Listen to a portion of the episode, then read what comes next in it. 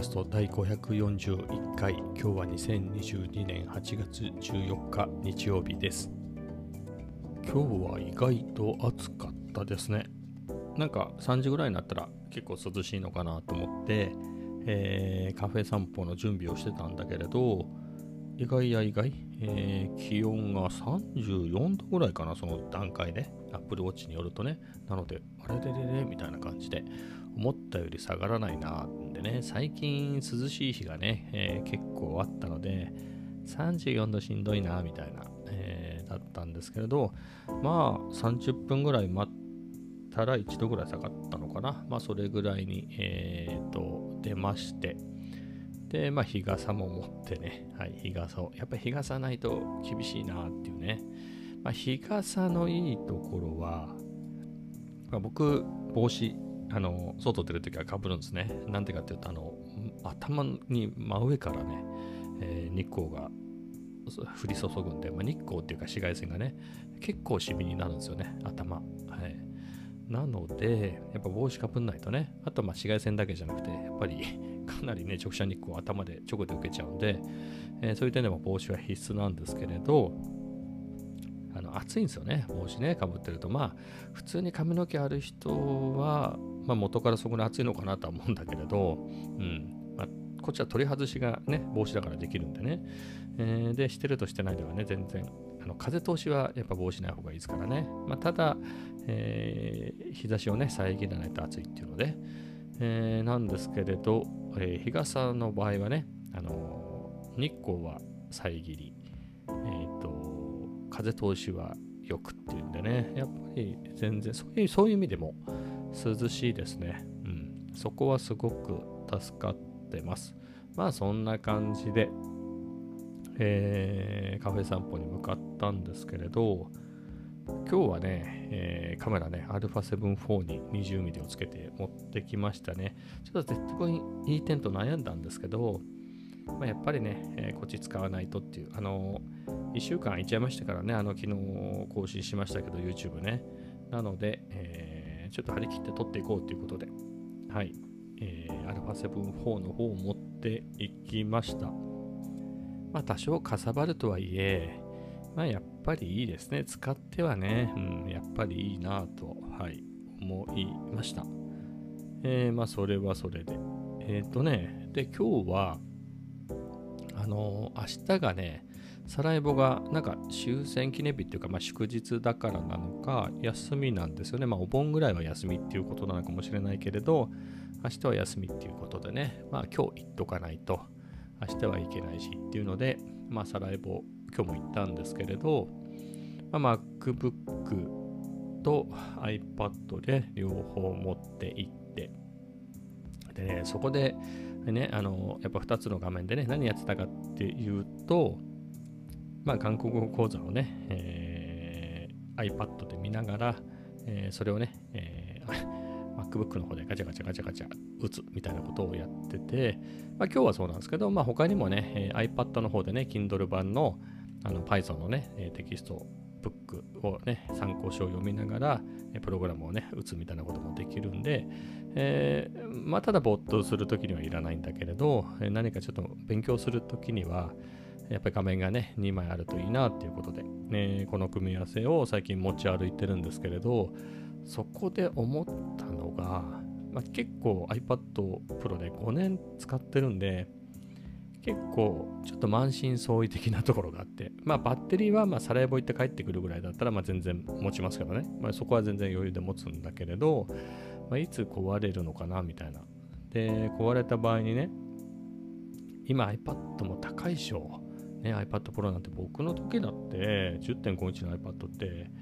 なんか8万近くして7万以上した気がするんですよね。それにさらに純正のケースを買って Apple Pencil も買ってで、結構10万近くしたんじゃないかなと思うんですけど今はね普通に iPad Pro もね M1 チップになってね、えー、めっちゃ高くなってるんでおいそれとはね、買えないなっていう、しかもその Kindle 端末的な扱いでね、そういう扱いで使うのにはね、ちょっと高級すぎるかなっていうのがあって、えー、ね、なかなか手が出ないんで、これが壊れた場合はどうなんだろうかと思ってたんですけど、あ、そうだと思って、あの、モバイルモニターってあるじゃないですか。あの、HDMI であったり、USB-C とかのね、ケーブル1本でつながったりとか、あれだったら、あのまあ、単体では使えないけれど、まあ、別に Mac とね、セットで使うんだから、あれありだよなって、結構安かった気がするなと思って、見てたらね、結構、まあ、ピンキリでしたけど、でもね、15インチでも2万何千円とかで、13インチ、あ、13.3インチとかだったら、全然、なんかね、どれもこれもクーポンばっかり出てて、あの、実際に 1, 1万6000円とか、そんぐらいで買えるんじゃないですか、5、6000円でね。あの、Amazon のレビューで評価がいいっていうだけですけど、まあ、そのクラスでもそんぐらいで、まあ、これもありだなと思ってね、まあ、別に今 iPad 壊れてないんで、あの慌てて買う必要はないんだけど、まあ、その時に考えたのが、えー、今も言った通りに、えっ、ー、と、ね、Kindle 書籍とかをね、見たりっていう風にするとなると、ちょっと大きい方がいいよねと。まあ、だから13.3インチだと、あの、まさに全くもって、えー、と MacBook Air ね、13インチなんで僕の、えー、それと同じ大きさになるのかなと思って、あなのでこれが2枚になるっていうのは結構いいかなとは思うんだけど、縦じゃないとちょっと見づらいっていうのはありますね。縦じゃないとっていうのはその Kindle 書籍の場合13インチだと、まあ、本の内容にもよるけど、あのー、普通のね、えー、スキャンしたようなスキャンではないんでしょうけど PDF をそのまま電子書籍にしたみたいなの紙のやつをそのままね電子にしたようなやつだとあのちっちゃくてね見開きだと見えないみたいなところがあってあの家だとねまあ、32インチの 4K モニターの方にその Kindle の書籍を見開きでバーンと載せて、えー、実際にプログラムを、えーと、MacBook の方で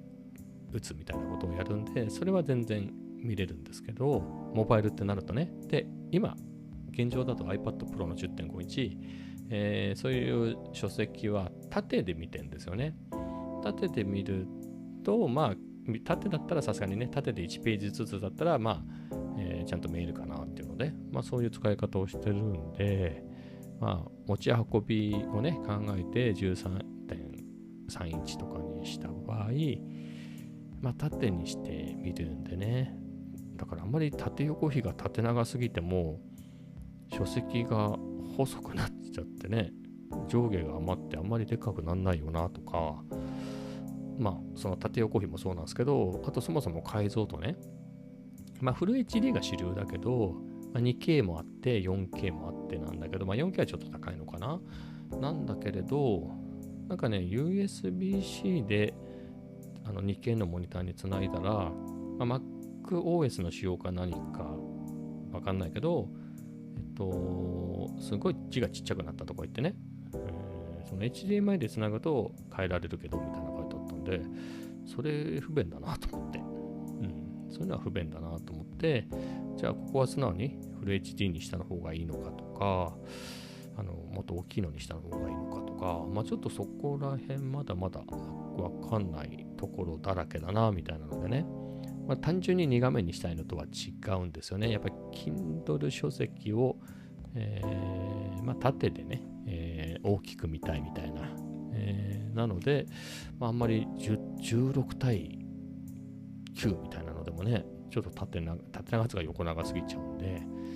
まあ、そこは悩みですね。まあそう考えるとね、あの横長すぎない、縦長すぎない iPad Pro っていうのはね、えー、バランスいいなと思うんですけれど、まあ、値段が全然違うんでね、うん、そこは悩ましいなと。あとはね、バッテリー、バッテリーいるかいらないか問題。まあ、バッテリーない方が、ま軽いし安いんですけれど、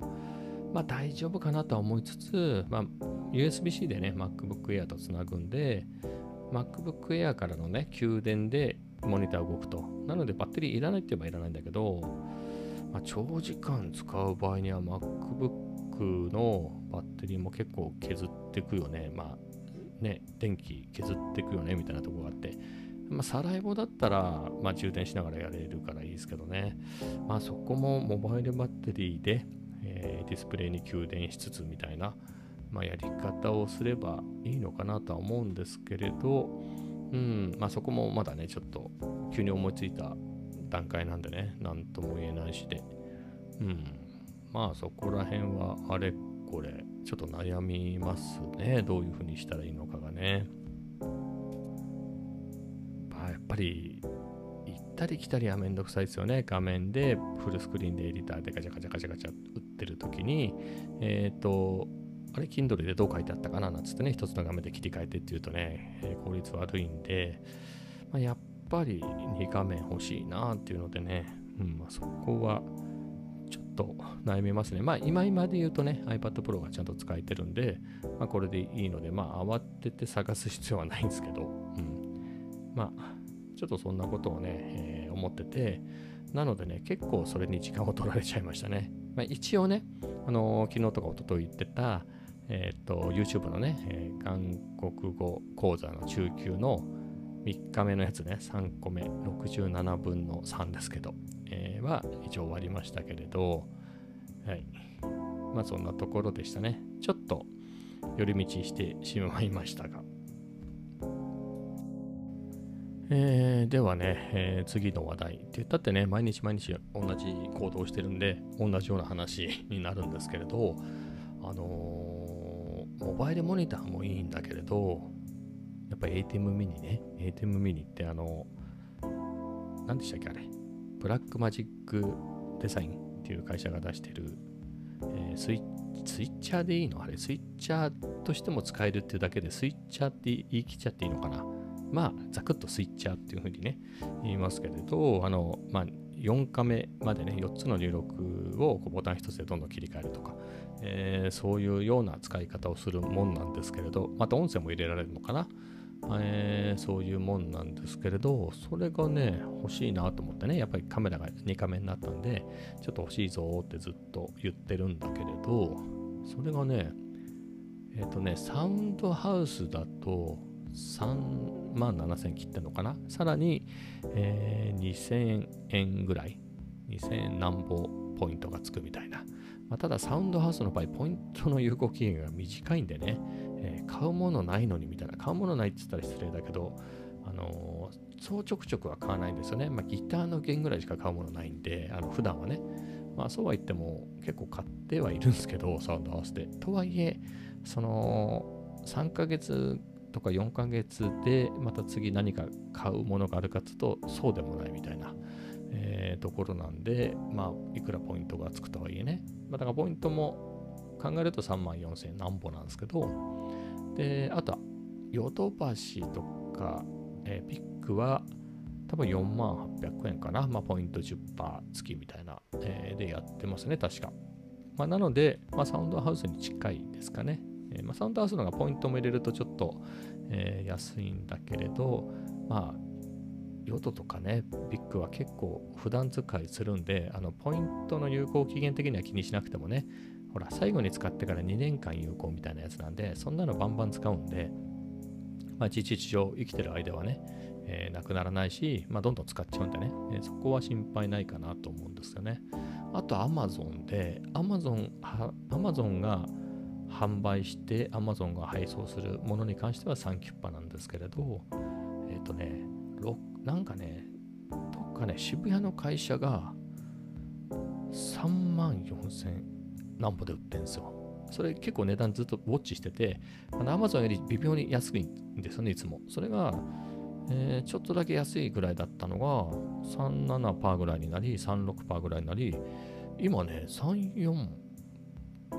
3万4000何本ぐらいになってるんですよね。怪しい会社かなと思って見たら、いや、全然全然普通に結構でかいビルに、えー、バーンとでかくあるんで、あれって多分ロックオン、あ、でもロックインか、ギターとかの売ってる楽器屋は。まあ、それとは違うのかな。でもまあ、それ系の何か、そんな感じの会社っぽかったですけど、まあ結構でっかいビルにテナントとして入ってたんで、まあ、全く怪しいやつではないんだろうなと思ってね。または新品で正規品って書いてあるから、もしね、えー、その、なんかおかしいものだったら、まあ、Amazon が返品してくれるんでしょ返金してくれるでしょと思えば、まあ、それもありだな、みたいなことはね、ちょっと思ってて、まあ、ただその1000円、2000円だったら、まあ、サウンドハウスの方がね、僕結構信頼してるんで、はい。まあ、サウンドハウスの方でもいいかなとか思いつつね、えー、まあ、あれこれ、これもはこれでまた悩んでますね。まあ、昨日だか一昨日も言ったけれど、使うのかよみたいな。まあ、それですよね。あのー、これがね、4K だったら、普段の自分が、え、ー、と、Vlog を撮るときにね、え、ー、と、2カメでね、この自分の今、ポッドキャスト、デスクで撮ってるけれど、まあ、こういう時にね、2カメでこうポチポチ切り替え切り替えながらね、えー、撮った映像を、まあ、そのまま SSD なのか Mac なのかに、そう入れられるのかどうか知らないけど、そのままね、えー、収録できたら楽じゃないですか。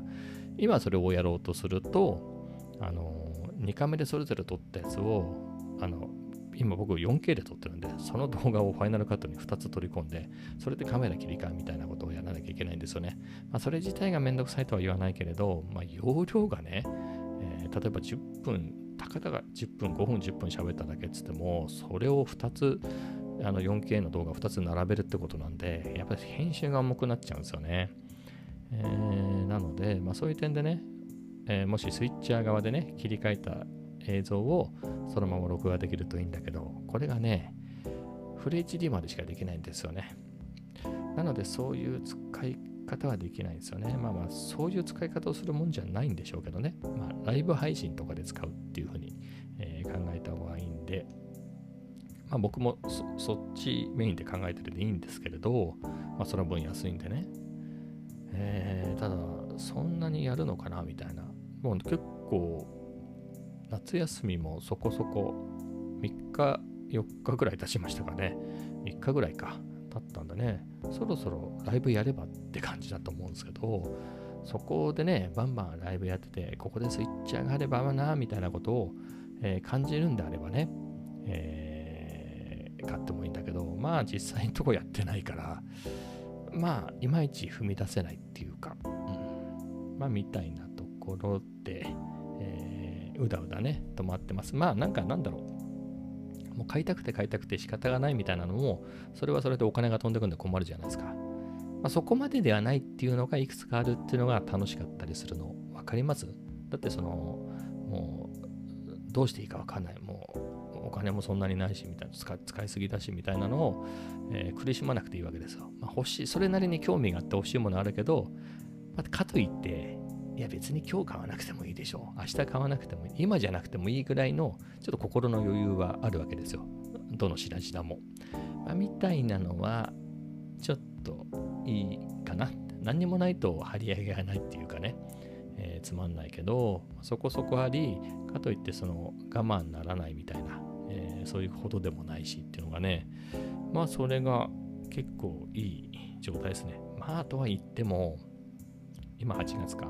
先月 ZV-10 買ってね、その前に 50mm 買って、えっ、ー、と、6月か。で、5月にアルバ7 4買ってるからね。まあ、買いすぎっすよね。相当買ってるんで。しかもあれか、7月は、あの、1回しか使ってないけど、あのね、ソニーのマイクも買ってるからね。そう考えると、まあ、そんだけ買ってれば、ね、まだ8月中盤ですからね。この段階でまだ我慢できるんだろうって話ですよね。はい。そうは思いますね。いや、あのマイクも使わなきゃなとは思うんですけどね、かさばるんだな、あの ECM B10 ね、意外と。えー、なので、今日のカフェ散歩も、あの大好きな ECM W2BT というね、ワイヤレスマイクの方を持ってきました。だからここでマイクの話にちょっと脱線するけど、やっぱり最近ちょっと、ドリキンさんなんかも、あんなに紙マイク、紙マイクとか言って煽っておいて、まあ本人も言ってましたけどね、2本目買ってましたけど、と言いつつ、最近、ロードのワイヤレス GO2 とか、ま、DJI マイクとか、えー、あともなんかね、えー、ウランジか何かのマイク買って今日比較動画みたいなやつ昨日だかなんか出してましたけど、ちょっとね、みたいな感じですよね、それね。まあ僕、ワイヤレスずっとやってるんで、まあ、ワイヤレスの方がいいのは、それは間違いないなっていう感じなんですけど、でも、ワイヤレス GO2 とか DJI マイクとかはいいですよね。あのマイクの送信機単体で、まあ、録画できるんでね、まあ、そこは、それはそれで魅力かなとは思いますね。いろんな使い方できますよね、それだけで。えー、録音か、録音できるっていうのはね。えー、まあ、であれば、ワイヤレス GO2 とかじゃなくて、なんかそういうちっちゃいボイスレコーダーのあのワイヤレスマイクの送信機っぽいピンマイクっぽいなんかそういうのないのかね1万円ぐらいでしかも音が良くてみたいなねそういうのあったら全然それで撮ってきゃよくないですか？ワイヤレス GO2 で、えー、なんだろう。受信機に飛ばしてそこから撮るってことを使い方をしないんであればそっちで十分ですよね、うん、なんかそういう方がいいんじゃねえかみたいなことをねちょっと思ってます。なんかそういうのだとなんかあれか僕普段ねワイヤレスマイクにピンマイあワイヤレスマイクの送信機にピンマイクをつけて胸元で撮ってるんで、まあ、そういう使い方に慣れてるんで何か本当のガチレコーダーみたいな Zoom の FX なんとかみたいなやつあるじゃないですか。あのなかなか手に入らないやつもあればそうでもないやつもあってどれがどれだかよく分かってないんですけどあのああいう Zoom の FX とかじゃないんでしたっけ ?Zoom F3 とか F2 とかそういう名前か。えー、ね、これだったらなんかちっちゃいしピンマイクでとかできないのかな？ね、本当にワイヤレスマイクとして使わないんだったら、そっちの方が良くないですか？そんなことないの？なんつうか、タスカムとかでもありますよね。あの、使っ本物を使ったことがないですけど、あの、イメージで言うと、あのスタンガンみたいな感じで、こう、なんかニョキってこう出てたマイクがね、ステレオマイクになってて、あれだったらほら、朝のジョギングの後に、カエルの鳴き声とか自然の音とかも取れ取れんじゃないの？あれね。そういうの、そういう音取るのもいいじゃないですか。なんかで見たんですけど、なんか、あれは海外じゃないな、日本の人か。日本のフリーランスのエンジニアの人が、あの、ひたすらコーディングね、えー、賢そうなプログラムをガーって作っていく様子をやってるんですよ。結構凝ってて、それもね。で、それがまたあの、高そうなキーボードでカチャカチャカチャってやってるんですけど、そのね、キーボードのカチャカチャ音、それが、なんつうの、ASMR 的にね、心地よかったりするんですよ。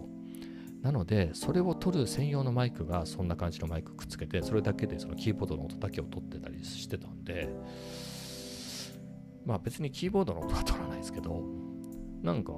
ね、そういう使い方もできるなら、なんかそっちでもいいんじゃないかなとかね、ちょっと思いましたね。また、ね、何がいいの？そういう場合。F6 っていうのはこれ違うのかな ?F3 ってやつをね、Zoom の F3 っての見たら、まあちっちゃかったんだけど、ちょっと思ってたのと違いましたね。F6 もこれ思ったのと違うな。なんかあるでしょなんかってあってね、絵も出ないし、わかんないっていうね、ポッドキャストじゃ。でも結構ここはカメラ好きの人が多いからわかんじゃないのみたいな。えー、ズーム H5 ってのがなんか候補に出てきた。ああ、そう、そういうやつよ、そういうやつ。今ちょっと見たんですけど、あの、ワイヤレス GO2 のあれ、基本、本当の普通のセットは送信機2つと受信機1つなんですよ。2つはいらないしと、送信機。と思ってたら、送信機5、1つ、あ、送信機5じゃないよね。ワイヤレス GO2 で送信機が1個しかついてこない、ちょっと安い、えー、モデルが最近出てて、それが3万3000円ぐらいだったの。で、まあ、それでも高いなと思って。だって受信機とかいらないんだからさ、録音するだけだから。であれば、その、 ZOOM とかのね、そういうレコーダーでいいじゃんと思って、今、パッと出てきたやつが3万円だったんで、あんま変わんないじゃんみたいなね。そこまで、取らないもの。で1万円ぐらいですごいいいやつないの ?1 万円っていう段階ですごく、すごくよくはないのこれ。よさよくてもよくないだってワイヤレスマイクでも何でもない。だって結構お気に入りで使ってるソニーのね、このワイヤレスマイクが Amazon で安い時1万8000円ぐらいですよ。まあ僕はビックで2万2、3000円で買ったけれど、まあそれもポイント10%だからまでは2万ぐらいですよね。で、買えるのに、そういう問題じゃないのかな。きっと音がめっちゃいいんだろうね。でもこれ、 ZOOM のピンマイク、ラベリアマイクセット1万5955円。こういうやつ、こういうやつ。こういうのでいいんじゃないの？かさばるのかな？なんかね、腰、お腰にくっつけてね、それで撮って、あのー、編集ソフトね、プレミアもそうだし、ファイナルカットもそうなんですけど、音声ファイルを別に撮ってても、あの動画の方にも音声ファイルないとダメだけど、その音声、ね、音の波形で同期してくれるんですよう。まくくっつけてくれるんで、内蔵マイクだけでね、えー、撮ってみたいなこともできるんで、それありじゃねえかなみたいなこと思ったんですけど、この Zoom のピンマイクえー、ピンマイクセット、えー、ってやつは、このピンマイクとかで録音しないとダメなのかな？なんか角みたいなやつがついてないから。まあ、この世界もよくわかんない。あ、別売りっぽいぞ、この角みたいなステレオマイクのところは。だからピンマイクだったらピンマイクがついてくるからピンマイクで撮れってことですね。えー、もっと欲しくば買えみたいな感じなんですね。あ、Zoom フィールドレコーダー32ビットフロート Bluetooth 内蔵モデルブラックこういうのだよ。これちょっと前に評判になってたやつじゃないかな。ね22,809円。これの Bluetooth がないやつがちょっと安いんじゃないかなと思ってあの末尾の記号がアルファベットが W ってやつを押したらあの単にホワイトでした。ね F2BTB っていうのがねあったんで、W を押したら違うのかなと思ったら違いましたね。まあ、考えてみれば F2-BT っていう段階で、これ Bluetooth の BT だよね。BT スラッシュ B っていうのはブラックで。あ、F、またあった。その下にありましたね。あの、Bluetooth じゃないやつあったの。ね、F2B ってやつがあった。F2B と F2W があったの。よしと思って。だこれね、F2BT ってやつが22,809円だから、これ何 ?Bluetooth ないからこれ1万5000円ぐらいじゃないの？って押したら、2万3000円高えじゃん、こっちの方が、みたいな。どういうこと？?Bluetooth ついてくる分お得じゃないですか。あ、色的なものなんだ。ホワイトは、なんだろう、ニーズがないのせいか、こっちはちょっと安かったですね。よくわかんないなこれも、どれがいいのか。これはでも、やっぱり外部マイクつけないとダメっぽい雰囲気だな。ラベリアマイク使わないといけないんだったら、まあ、だったら今のね、えっ、ー、と、ソニーのワイヤレスマイクで別にいいじゃんみたいな。はい。もう1万円ぐらいのないの？ね。1万円ぐらいだと大したことないっていうことなんですかね。はい。この辺は調べてもよくわかんないんで。でもこの32ビットフロートなんとかっていうのはいいらしいですよ。すっごいちっちゃい音とかもそれを持ち上げてもちゃんと入るし、綺麗になってるし、その、なんつうかこの、わみたいな感じでね、僕もちょっとこれ喋るの慣れてきたから、わって言っても、あの原因は上げないですけど、ちゃんとね、音が割れないように喋ってるけれど、まあ、そういう、もし音が割れるぐらいの大きい音になっても、32ミットだと結構こう全然あの救えるらしいですよ。まあ、そういう点でもね、良さげだなとは思うんだけど、まあ、これも問題があって、長回しする人はいいですよね。ずっと長回ししてる人はね、えー、ちゃんとカット決めてここ取るぞってやる場合いいけど僕大体使うのが3秒なんですよね基本3秒なんですよ動画クリップが、えー、よっぽどの猫をずっと撮るんでなければあの次々変わるシーンの場合は3秒で切ってるんですよね基本。なので15秒ぐらい撮れば十分でまあ大体10秒から15秒ぐらいワンクリップ撮ってはいおしまいってやってるんで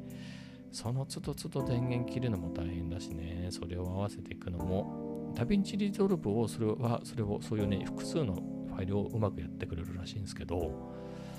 ま、ファイナルカットはやってくれないだろうなっていうことでね、じゃあやっぱりあのソニーのワイヤレスマイクでいいかなっていう、はい、そんなことをちょっと思いましたね。じゃあだからあのね ECMB10 いらなかったじゃんみたいなことをね強く思ってるんですけど、なんとなくノリで買っちゃったんですけれど賢い人はね直前にキャンセルしてましたね。はい。どうしたもんかなっていう感じですが、まあでもね、まあ、旅行に行くときはいいと思いますよ。あの、旅行だと、あの、金沢旅行の時実際試したけど、あのバッテリー全然持たなかったんで、あの、ワイヤレスマイクのね、まあ、そういう時に、もう旅先だから多少かさばってもね、あの、旅の恥はかき捨て的に、観光地でね、そういうちょっとごっつくなっちゃってもね、カメラが、えー、多分気にしないと思うんでみんな、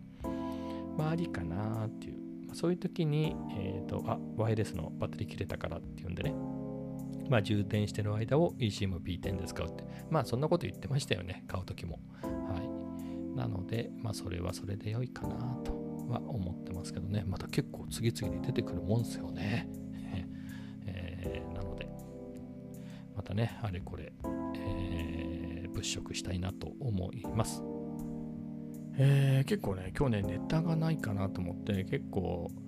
うだうだね、撮り始めるまで時間かかっちゃったんですけど、いざ喋ったら結構かかりましたね。30分ぐらい喋ったんで、えー、ネタがあれば明日に撮っておこうかなと思うので、今日はこの辺で終わりたいと思います。それではまた明日。